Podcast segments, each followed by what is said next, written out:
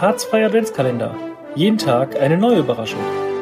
Hallo zusammen. Das heutige Türchen sind wir selber zum 24. Genau, ihr habt ja hoffentlich in den letzten 23 Türchen immer mal so ein bisschen reingehört und euch über die kleine äh, Überraschung gefreut, die auf euch gewartet hat. Ja, von unserer Seite herzlichen Dank an alle, die mitgemacht haben aus der Harzfreie Community, äh, nicht nur von der SWVG Steinhagen, sondern auch von den ganzen anderen Vereinen, die mitgemacht haben. Ähm, war schön, mal eure Stimmen wieder zu hören, äh, auch wenn wir uns nicht getroffen haben. Ähm, ja, und jetzt von uns an äh, unsere Harzfreihörer wünschen wir euch natürlich auch äh, ein ganz äh, entspanntes, schönes Weihnachtsfest. Ähm, nicht mehr in so einem großen Kreis, wie man sonst gemacht hat, aber ähm, macht einfach das Beste draus. Und was hast du noch zu sagen? Genau, ähm, und äh, wir haben noch einen weiteren Beitrag, den wir euch nicht vorenthalten wollten und uns für den 24. aufgehoben haben. Und zwar habt ihr ja zwischendurch schon mal von der Lena Fuchs gehört. Ich weiß gar nicht, sie hat, glaube ich, nur Lena gesagt damals.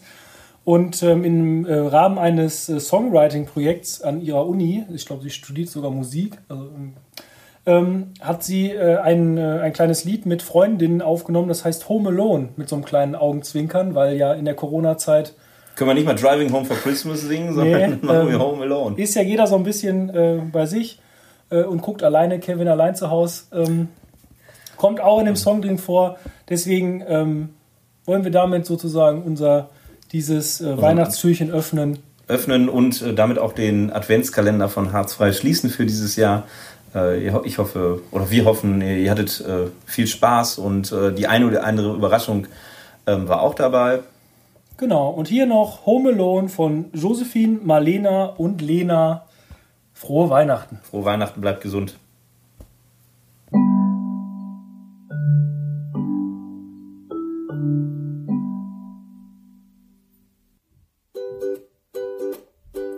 I'm home alone for Christmas in my sweatpants on the couch. Dear Uncle Dan, it's so sad I can't be with you today. To hear your funny jokes, sophisticated views about the latest political news. Your monologues always gave me something new to learn. I didn't know that global warming was a scam. Thanks for enlightening me again. Christmas time thoughtful conversations. Sorry I can't join the celebration. Cause I'm home alone for Christmas.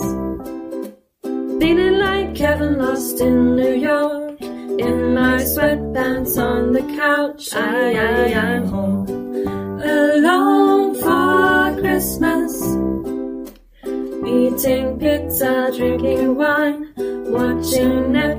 Feeling fine.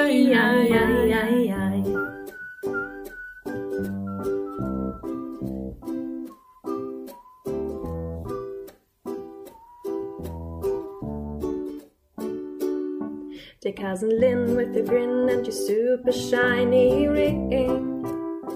No, I'm not married yet and still don't want no kids, but thanks for asking every year again. Ah. And my new boyfriend, you ask, well, that's a funny thing. I'm not quite sure where it will go, but of course you'll be the first to know.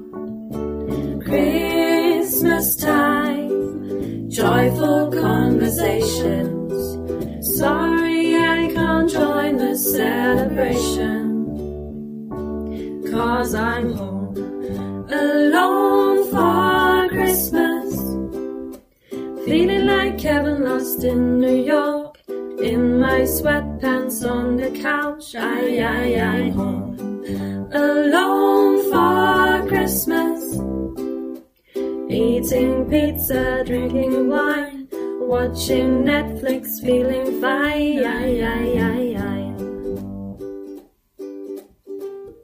How's the diet going, darling? Aye, aye, aye, aye. Why are you still unemployed? Aye, aye, aye. Is your boyfriend still a Muslim? Christmas time, merry interrogation. Sorry I can't join the celebration. Cause I'm home alone for Christmas. Feel like Kevin lost in New York. I'm home alone for Christmas.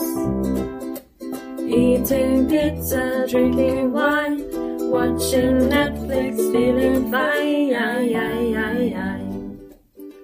I, I, I, I, I, I, I, I.